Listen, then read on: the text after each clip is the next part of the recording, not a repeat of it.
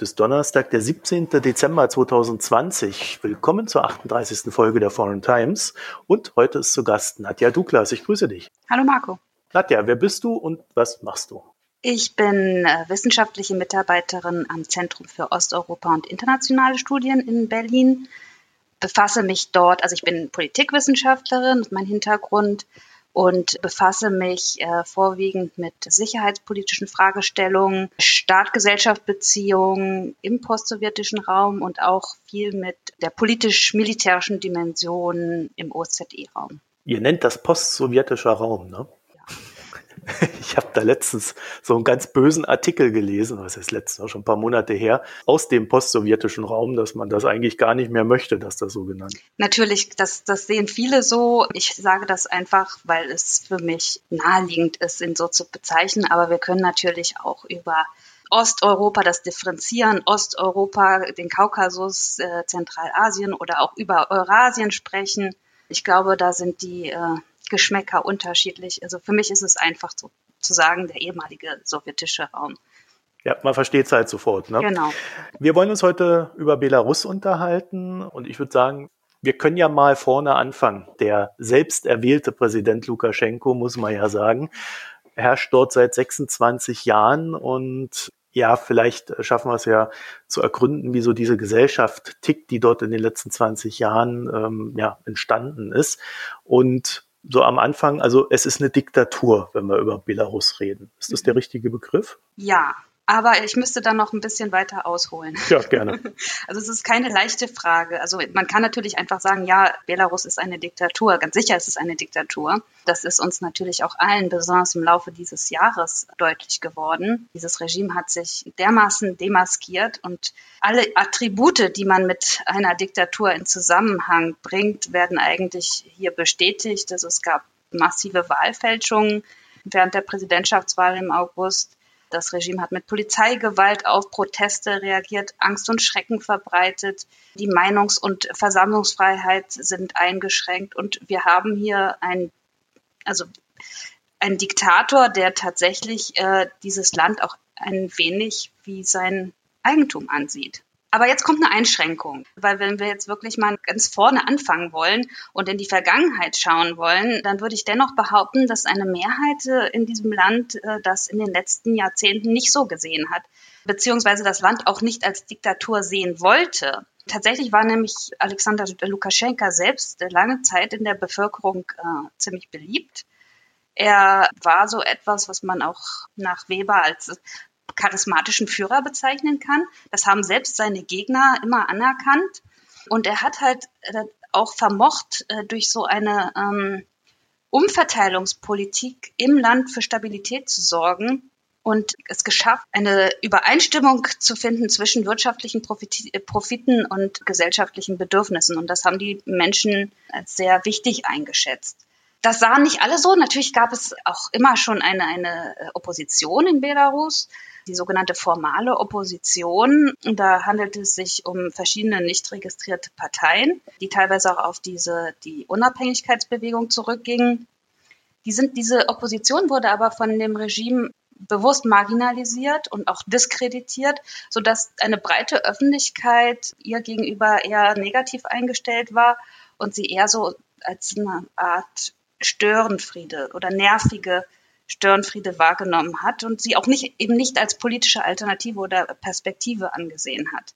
Und das lag auch daran, dass das Regime selbst Repressionsmittel sehr selektiv eingesetzt hat und äh, zwar nicht immer nur pauschal gegen die Opposition, sondern immer nur gegen diejenigen, die sich eben für eine Veränderung des Status quo ausgesprochen haben. Und das war damals eben nicht unbedingt im Sinne der Mehrheit. Was ich damit sagen will, ist, wenn wir jetzt halt zurückschauen auf die Entwicklung nach 1994, dann versteht man auch, warum Stabilität und Sicherheit in dieser Bevölkerung immer als so wichtig angesehen wurden. Denn traditionell ist die Abhängigkeit der Gesellschaft vom Staat in, in Belarus sehr groß und beruht auf einem, was ich als, als ungeschriebenen Gesellschaftsvertrag bezeichnen würde.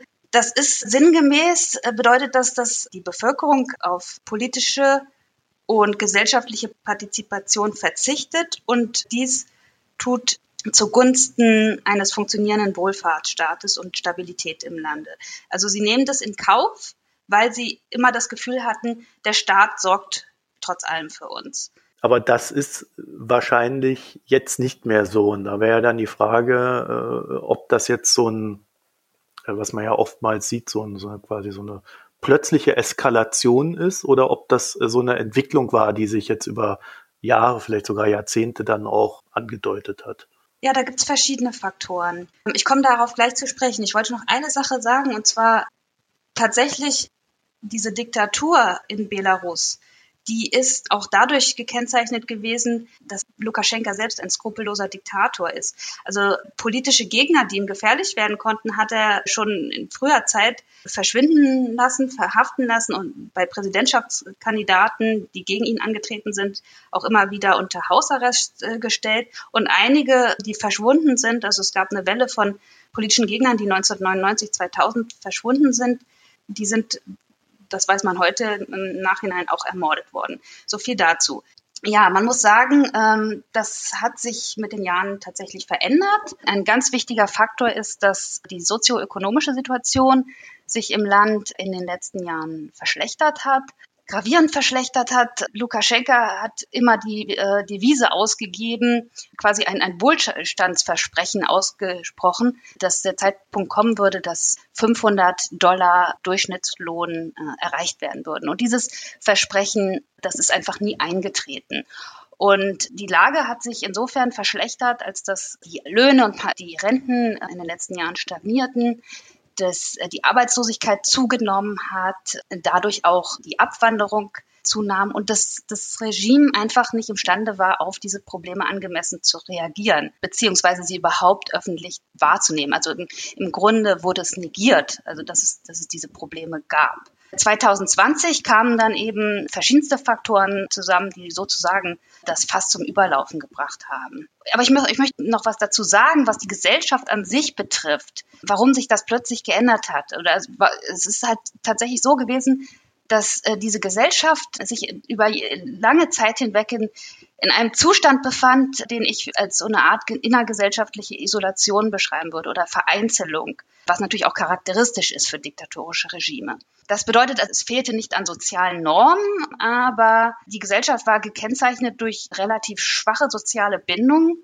und auch fehlendes Vertrauen innerhalb der Gesellschaft. Also Menschen haben sich gegenseitig wenig vertraut. Und das wurde kompensiert äh, mit in Form dieses eben schon erwähnten Gesellschaftsvertrags. Aber was ganz klar ist, was auch aus Umfragen hervorging oder hervorgeht, ist, dass bis 2017 eben die Menschen kaum Erfahrung hatten mit Protesten. Also nur, ich glaube, weniger als fünf Prozent gaben dann an, dass sie, dass sie schon einmal an einem, an einem politischen Protest oder einer Demonstration teilgenommen hatten.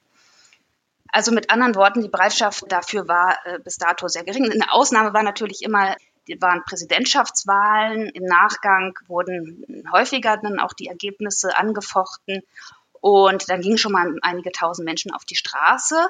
Aber das war halt meistens getragen von dieser bereits erwähnten formalen Opposition, ähm, von jungen Menschen und denjenigen, die immer so als die ewig Unzufriedenen angesehen wurden. Diese Proteste haben meistens wenig gebracht und die Gesamtbevölkerung hat dann auch gesagt, ja gut, dann ist man wieder übergegangen zu Business as usual sozusagen. Mhm. Wir haben aber 2017 diese doch etwas umfangreicheren Proteste gegen diese Sklavengesetze gehabt. Genau, 2017 dann kann man sagen, gab es die allerersten wirklichen sozialen Proteste gegen das Dekret Nummer drei, das sogenannte Parasitengesetz.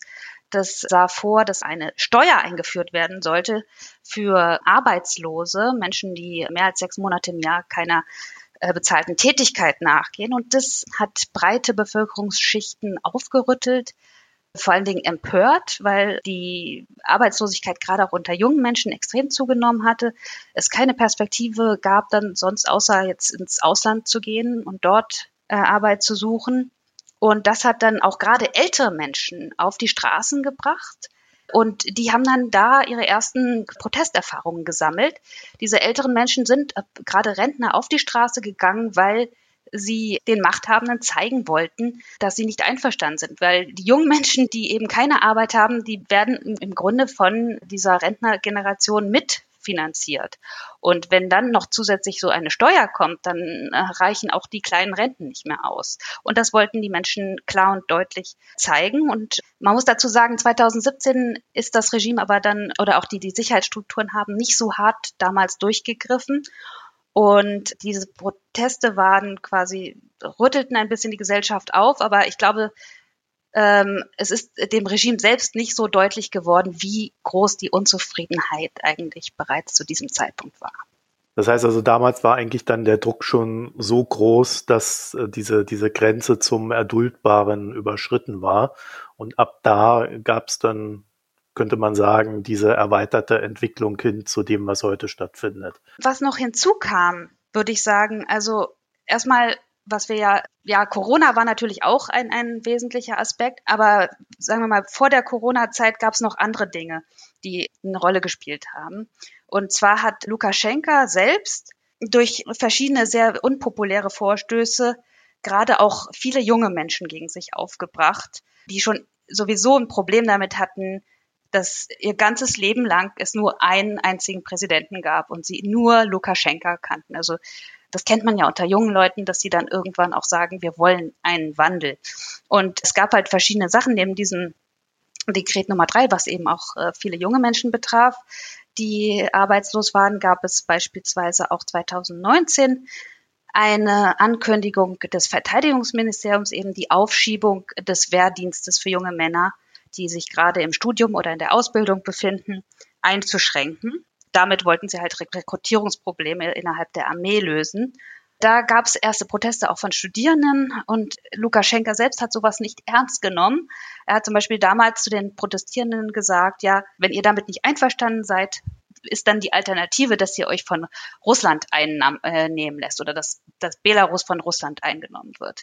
Was auch schon länger ein aktuelles Thema ist, betrifft den Artikel 328 des Strafgesetzbuches wonach im Namen des äh, sozusagen Kampfes gegen Drogenmissbrauch eben drakonische Strafen verhängt werden, teilweise sogar auch Haftstrafen oder gegenüber Menschen, die mit ein paar Gramm Haschisch beispielsweise in der Hosentasche äh, aufgegriffen werden. Und da gab es auch eine Welle des Protests, auch, auch viele Mütter, die eine Bewegung gegründet haben und die Aufmerksamkeit der Gesellschaft darauf richten wollten, dass junge Menschen im Gefängnis sitzen dafür, dass sie vermeintlich Drogen geschmuggelt haben oder ähnliches getan haben. Dann kam die Pandemielage hinzu. Covid-19 wurde von Anfang an von äh, Präsident Lukaschenka und auch dem belarussischen äh, Gesundheitsministerium ziemlich runtergespielt und der Umgang mit der Pandemie wurde als, als skandalös angesehen, denn es, es wurden keine Lockdowns verhängt, also keine Eindämmungsmaßnahmen.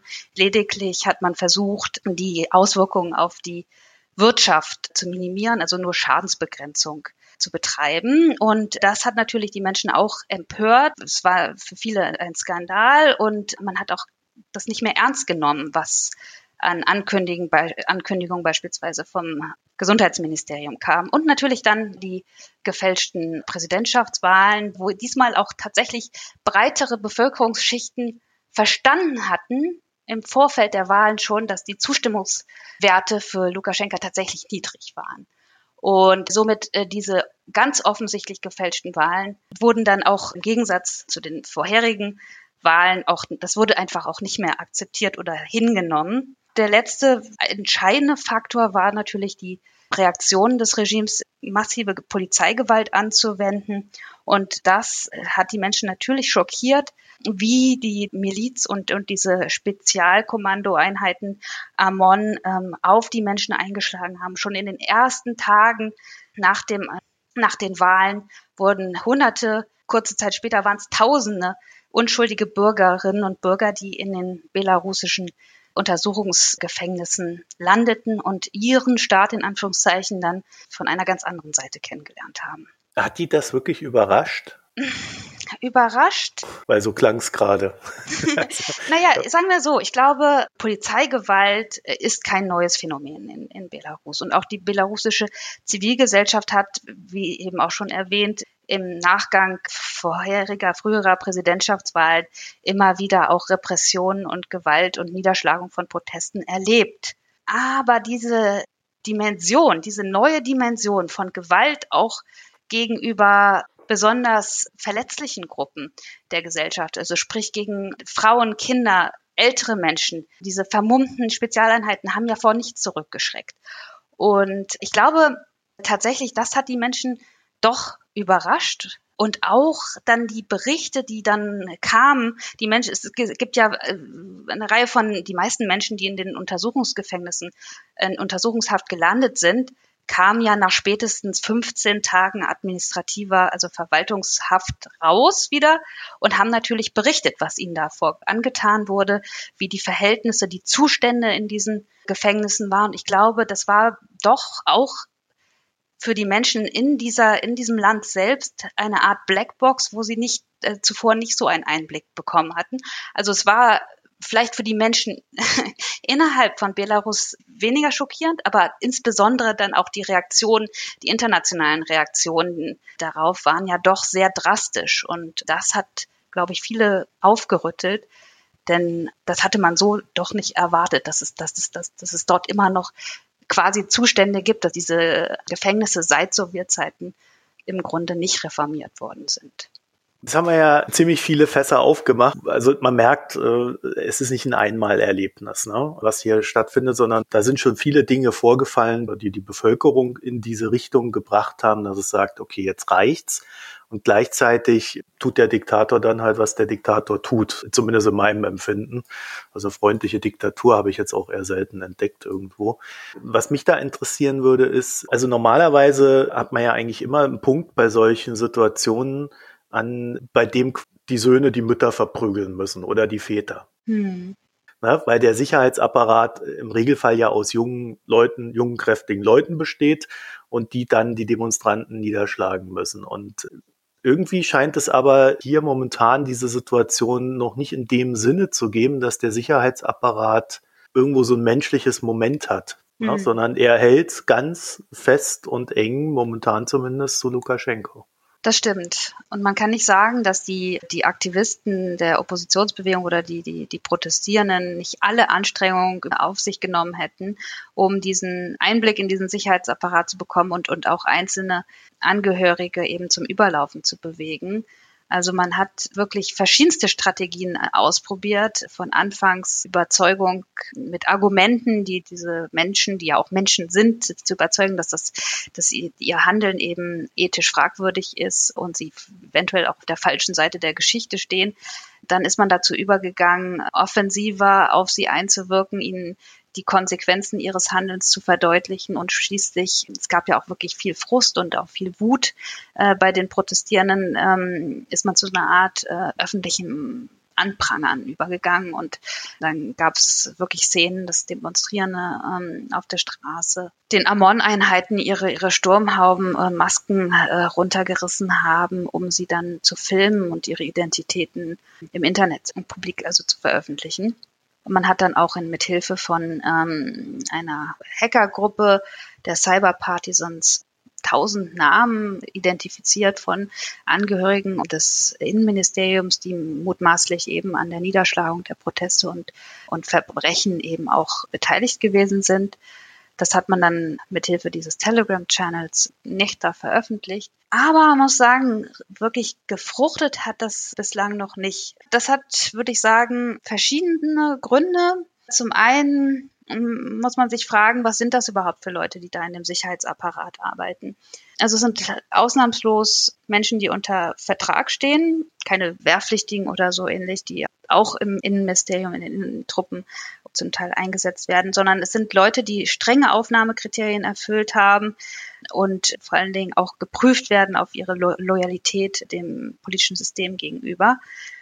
Und es sind nicht nur die Privilegien, die sie da bei der Stange halten. Natürlich bekommen die verhältnismäßig, das sind keine, das sind keine Spitzengehälter, sicherlich nicht. Also die verdienen jetzt auch nicht viel, aber sie bekommen beispielsweise im Alter höhere Pensionen. Aber sie gehen eben eine Reihe von Verpflichtungen ein und unter anderem werden sie noch während ihrer Ausbildung teilweise, aber zumindest vor Abschluss des Arbeitsvertrages bekommen sie Vorauszahlungen.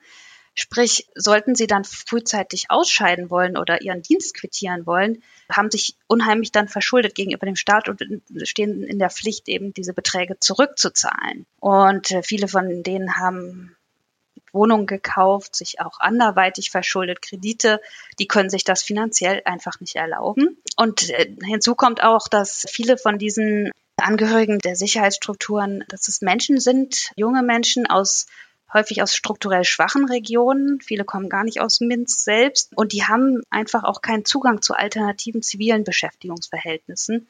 Und man weiß halt auch von Aussteigern, Berichten von Aussteigern, wie massiv dieser Druck ist, der ausgeübt wird innerhalb der Strukturen und wie schwierig es ist oder unmöglich dann für diese Menschen auf dem zivilen Arbeitsmarkt wieder eine neue Beschäftigung zu finden. Also die Opposition hat jetzt geschätzt, dass so zwischen 300 bis 400 Personen eben den Sicherheitsapparat verlassen haben, ihren Dienst quittiert haben seit dem 9. August. Aber wenn man das in Verhältnis setzt mit der Größe des Apparates und auch mit den mit der Dimension dieser begangenen Verbrechen, das ist natürlich ein verschwindend geringer Teil.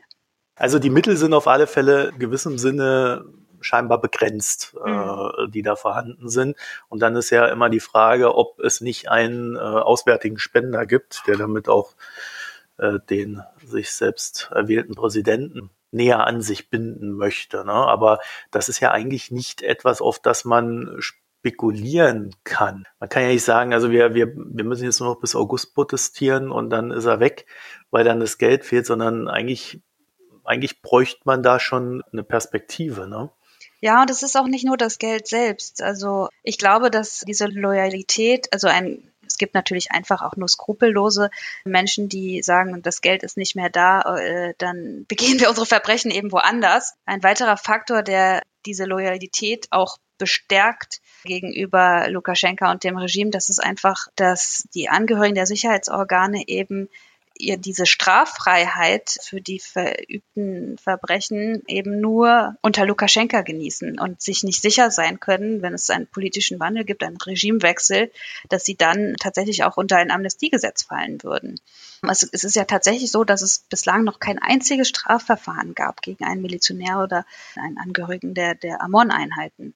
Und ich glaube einfach, dass das Regime, also das ist meine persönliche Meinung, dass die, dass es wirklich bewusst in Kauf genommen hat, dass diese Einheiten schlimme Verbrechen begehen, weil es wusste, dass sie sich dadurch in eine noch größere Abhängigkeit begeben, also Komplizen werden und dadurch eben zur Lo Loyalität gezwungen werden. Und es ist jetzt nicht so, als gäbe es keine Angebote die, an diese, an diese Menschen, auch finanzieller Art. Also es gibt, die Opposition hat verschiedene, auch jetzt Online-Initiativen gestartet, wo auch ehemalige Angehörige vom Sicherheitsapparat sich engagieren und den derzeitig Aktiven noch Hilfe anbieten, auszusteigen. Und der Vorsitzende des, des IT-Unternehmens PandaDog beispielsweise hat sogar ein Programm aufgelegt, wo er äh, Umschulungen für diese Menschen anbietet, im, damit sie im IT-Sektor oder im Hightech-Bereich eine, eine, neue Perspektive finden und dann auch dieser Übergang, diese Transitionsphase dann auch finanziell abgesichert ist. Aber äh, wie gesagt, wenn man gemeinsame Verbrechen begangen hat, dann schweißt das enorm zusammen. Das heißt also, die Bevölkerung tut tatsächlich alles Mögliche, also, also alles, was möglich ist und nicht gewaltvoll ist, um dieses Land in eine andere Richtung zu lenken. Ich meine, das ist ja extrem beeindruckend. Ne? Aber ich würde sagen. vorsichtig sei, sein, wenn ich jetzt so von der Bevölkerung spreche. Wir müssen trotz allem, auch wenn wir natürlich gerade hier im Westen auch e-, extrem solidarisch sind mit der jungen Demokratiebewegung in Belarus. Das ist sicherlich repräsentieren sie eine Mehrheit. Aber es ist nicht die Bevölkerung. Umfragen zufolge oder auch Schätzungen zufolge, dieser aktive Teil sind es, es ist ungefähr ein Drittel der Bevölkerung. Ein weiteres Drittel, das sind die, die das Ganze sich noch anschauen ja, noch etwas unbeteiligt sind, von denen man nicht ganz genau weiß, in welche Richtung sie dann tatsächlich tendieren. Und man muss dazu sagen, Kaschenkas Unterstützerbasis, das sind immer noch zwischen 20 und 30 Prozent der Bevölkerung. Also die gilt es auch immer noch mit äh, zu bedenken, dass die auch immer noch irgendwo überzeugt werden müssen. Aber ja, die Mehrheit, ähm, das ist, auch mittlerweile ganz klar, die, die Mehrheit hat in den Wahlen, in den Präsidentschaftswahlen für Tiranowskaja gestimmt und, oder nicht die Mehrheit, aber sie hat eine, eine die größte Zahl der, der Stimmen bekommen. Und ihre Bewegung geht sehr bedächtig vor und das ist auch, das ist auch richtig. Also Ich finde, ein ganz beeindruckendes Charakteristikum dieser Bewegung ist tatsächlich diese, die, die Friedfertigkeit und das Setzen auf Gewaltlosigkeit. Denn hätte es schon jetzt zu einem früheren Stadium, hätte es militante Gruppen gegeben, die eben auf die Gewalt des Regimes mit gegen Gewalt reagiert hätte und sich quasi Rache genommen hätte, das äh, wäre sehr, sehr blutig ausgegangen und hätte wahrscheinlich auch nicht unbedingt zu positiven Ergebnissen geführt.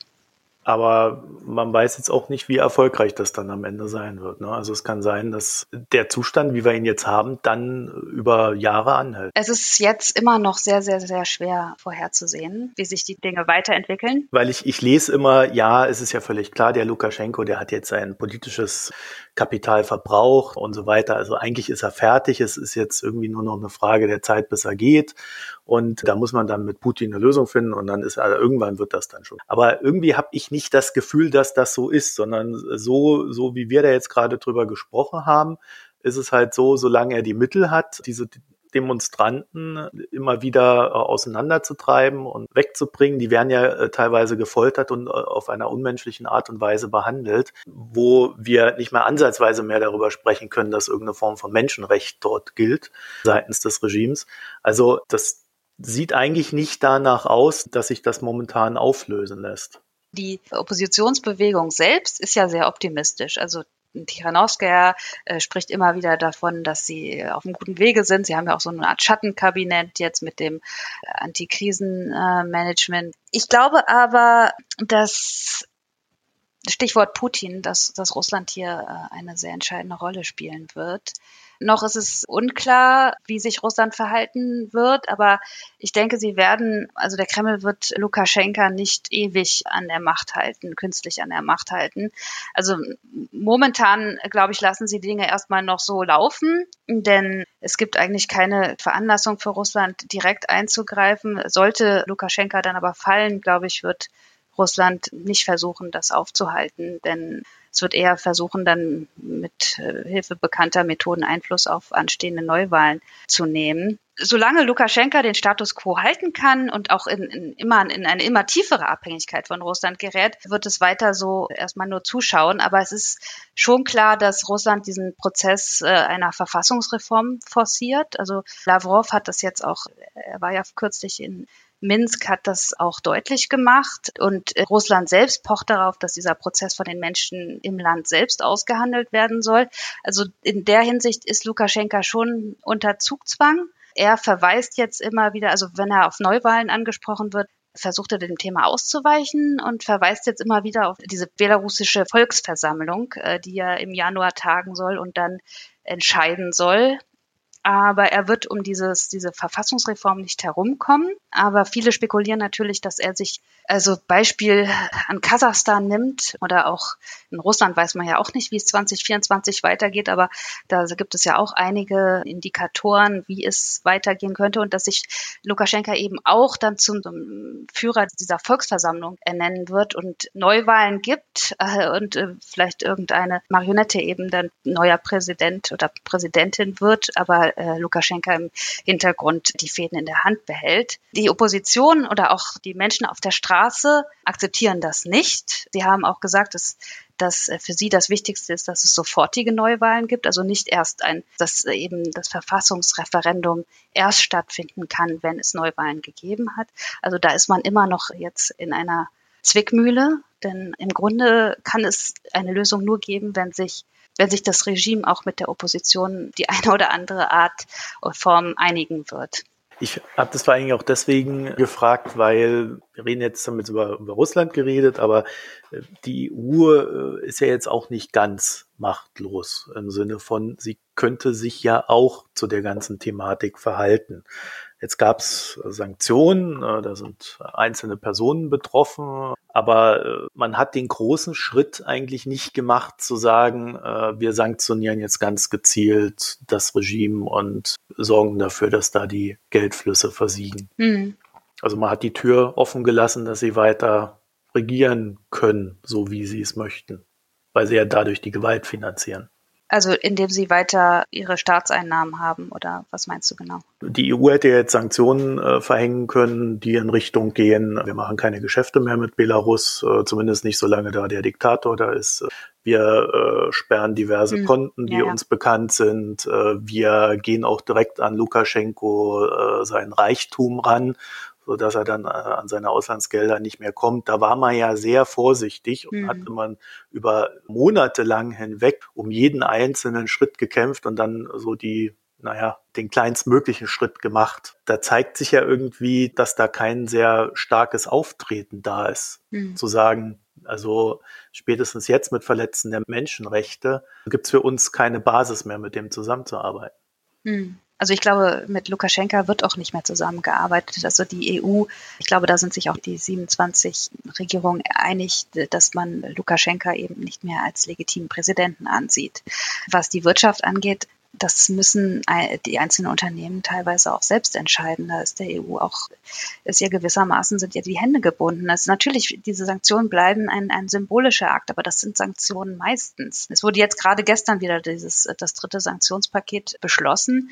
Natürlich auch wieder gegen Einzelpersonen und, und Unternehmen. Das bleibt alles ein Tropfen auf dem heißen Stein. Wirtschaftlich könnte man, ich stimme dir dazu, sicherlich noch mehr machen, zumal ja auch die Menschen vor Ort selbst härtere Wirtschaftssanktionen fordern. Und vielfach auch wurde kundgetan, dass sie selbst bereit wären, zu einem gewissen Grad Opfer zu bringen, wenn dann tatsächlich der politische Wandel greifbare Nähe kommt. Aber man muss das so sehen, nicht die EU ist immer darauf angewiesen, Konsens unter den 27 Staaten herbeizuführen. Und Länder wie Zypern haben sich ja in der Vergangenheit auch mehrfach quergestellt.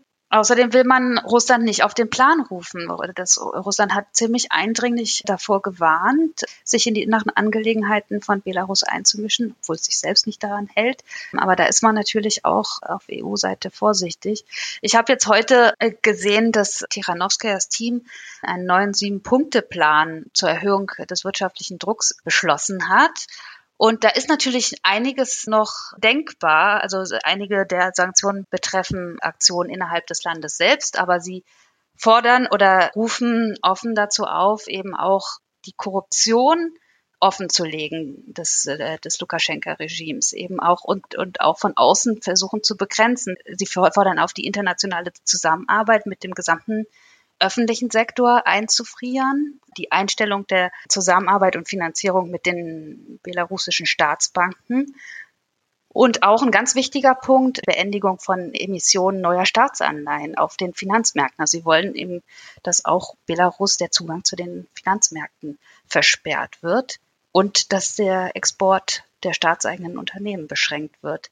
Auslandsinvestitionen und das ist ja das sowieso. Mindeste. Das sind alles Punkte, die äh, eine gewisse Berechtigung haben. Aber es sind halt wirtschaftliche Aspekte, die teilweise auch bei den Privatunternehmen selbst liegen. Das ist ein, das muss man so, so sehen. Naja, also wir können ja schon den Unternehmen sagen, pass auf, also jetzt gibt's ja die und die Sanktionen und dann macht ihr mit denen und dem keine Geschäfte. Also das haben wir ja in den letzten Jahren ausreichend von den USA gesehen. Wir haben das auch äh, gesehen bei den europäischen Sanktionen gegen Russland und umgekehrt, Gegensanktionen, ja. dass das alles möglich ist und dass man so ein Regime, was ja explizit gegen Menschenrechte verstößt. Und mhm. das, was mhm. wir da hören, das ist ja, ich habe der vorherigen Podcast ja aufgezählt, also bis hin zu Leuten, die mit Covid in diese Zellen da reingesteckt werden mhm. und dann da die Leute anstecken ja. sollen. Also da sind wir ja auch auf einem Niveau, das schon sehr hoch ist an Menschenrechtsverletzungen und denen zumindest mal nicht Zugang zu unseren Kapitalmärkten zu geben.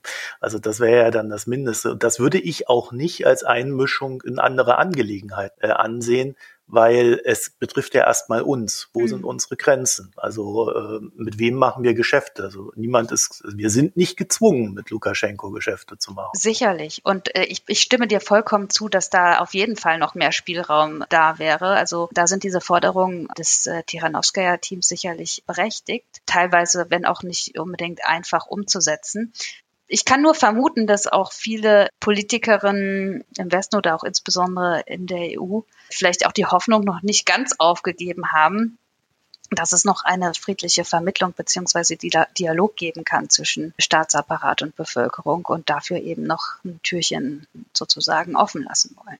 Besteht die Chance? Also ich sehe sie, je länger es sich hinzieht und je mehr Menschenrechtsverletzungen und also es sind ja, man muss es einfach auch benennen. Es sind Verbrechen der Aggression und Verbrechen gegen die Menschlichkeit, die äh, dort begangen werden. Irgendwann ist ja auch kein Dialog mehr möglich. Gerade das, ich fand sehr bezeichnend dieser runde Tisch, den Lukaschenka Anfang Oktober einberaumt hat mit äh, den äh, politischen Häftlingen, Insassen der, der Gefängnisse. Das ist ja kein Dialog auf Augenhöhe. Und äh, dieses Regime wird jetzt, glaube ich, wird niemals einen, einen Dialog auf Augenhöhe mit, mit der Opposition zulassen. Und insofern bin ich da eher pessimistisch, dass es das geben wird. Also ich frage mich halt, wie groß der Wille zur Versöhnung sein muss, um manche Sachen da noch verzeihen zu können. Ja, die Aussicht auf, auf politischen Wandel, das ist das Einzige, was die Menschen motivieren könnte, darüber hinwegzusehen, ja. Also wenn man mal ein paar gewisse Sachen durchgemacht hat, ist es, glaube ich, sehr schwer, dann noch den Weg zurückzugehen und zu sagen, äh, wir fangen jetzt von Null an. Hm. Ich habe das jetzt so ein bisschen so aufgebaut, dass ich gesagt habe, sollten wir da nicht eher unsere eigenen Grenzen definieren, weil mir das halt seit Jahren eigentlich auffällt. Alles, was so außenpolitisch gemacht wird, wird immer so mit Blick auf jemand anderem getan. Äh, wie kommen wir dann da noch zurecht? Was, was denkt der darüber? Und müssen wir da nicht auf Russland aufpassen? Aber äh, so, so eine Orientierung an unseren eigenen Werten, die ja nun mal Menschenrechte sind, gerade auch in der EU, gerade auch in Deutschland mit der Vergangenheit, das gerät dabei irgendwie immer mehr aus dem Fokus. Ne? Und jetzt haben wir ja äh, unsere eigenen Probleme auch in der EU mit Orban und Co., die das ja da auch nicht so ganz genau sehen, auch wenn sie sicherlich noch weit weg sind von dem, was äh, Lukaschenko da macht. Das scheint mir doch mehr so eine innere Diskussion zu sein. Zu sagen, wir setzen da und da unsere Grenzen und äh, machen das dann auch ganz konsequent. Ja, die Konsequenz, äh, die die lässt es halt häufig nicht da, auch wenn man, wenn es innerhalb der EU dann auch äh, eine gewisse Form von doppelten Standards gibt. Ja, das ist zwar ein Argument, das Russland immer wieder verwendet, aber wenn man sieht, wie viele ja, Diskrepanzen es gerade auch in, dieser, in diesen Menschenrechtsfragen gibt, ist es sehr schwierig. Und da kommen wir irgendwie auch nicht weiter in den letzten Jahren. Ne? Also ich finde, der Konflikt zeigt das halt mal wieder. Ne? Wir hatten ja die gleiche Diskussion, als das in der Ukraine aufgebrochen ist. Auch da standen wir vor dieser Frage, haben uns, naja, es ist bis heute nicht gelöst, der Konflikt. Aber so diese, diese Klarheit in der Sache, die ist uns irgendwie abhanden gekommen.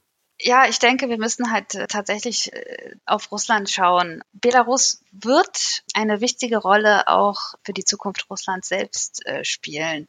Ich habe das Gefühl, Belarus bleibt eine absolute Priorität für Russland. Es ist nämlich einer der wenigen Staaten im sogenannten postsowjetischen Raum, in dem halt die Bevölkerung Russland nach wie vor relativ positiv gegenüber eingestellt ist. Und es könnte auch zu einem, einem innenpolitischen Problem in Russland werden, weil es, es gab auch Umfragen, gerade auch Levada-Umfragen, die besagen, dass es zwar keine Mehrheit gibt, aber ein nicht geringer Anteil von Russen, die die Proteste und die Demokratiebewegung in Belarus unterstützen, was um jetzt nochmal den Bogen zurück zur Ukraine zu schlagen, eben damals mit dem Euromaidan nicht der Fall war. Also da gibt es einen großen Unterschied. Und es gibt in Russland selbst nach wie vor Protestbewegungen in Habarovsk. Das geht, das wird sich auch im Jahr 2021 fortsetzen.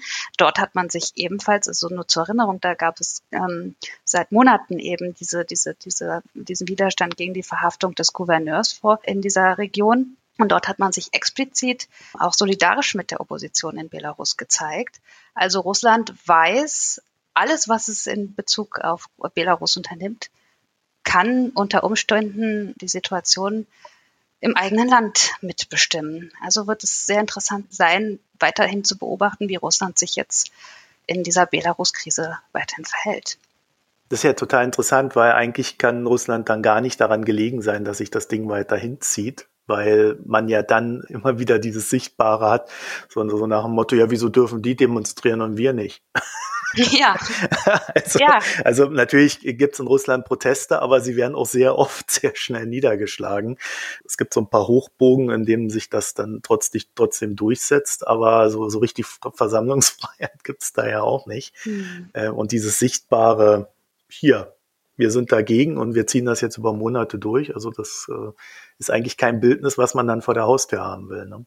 Ja, so richtig lange werden sie sich das nicht mehr anschauen. Das glaube ich auch. Also äh, Lukaschenka wird schon noch unter Druck gesetzt werden. Nadja, du hast ja zu dem Thema auch einen Report geschrieben, paar 20 Seiten, den wir dann auch verlinken werden. Würdest du da kurz noch was zu erzählen? Ja, ganz genau. Also in diesem neuen Zeus Report, für den ich jetzt gerne ein wenig Werbung mache, From the Old Social Contract to a New Social Identity, da zeichne ich mich ziemlich detailliert diese ganzen Entwicklungen nach, wie es im Grunde von diesem erwähnten Gesellschaftsvertrag hin zu einem neuen sozialen Miteinander kommt in, in Belarus. Also dieses äh, neuartige Gefühl der Solidarität und dieser lange Weg hin zu einer neuen nationalen Identität, das kann man dort alles äh, nachlesen. Nadja Douglas, ich danke dir für das Gespräch. Danke dir. So, und ihr könntet jetzt noch auf www.foreigntimes.de gehen und dort äh, einen Kommentar hinterlassen. Oder ihr verteilt das Ganze in den sozialen Netzwerken und oder gibt uns eine Bewertung in eurem Podcatcher. Vielen Dank fürs Zuhören. Bis dahin. Tschüss.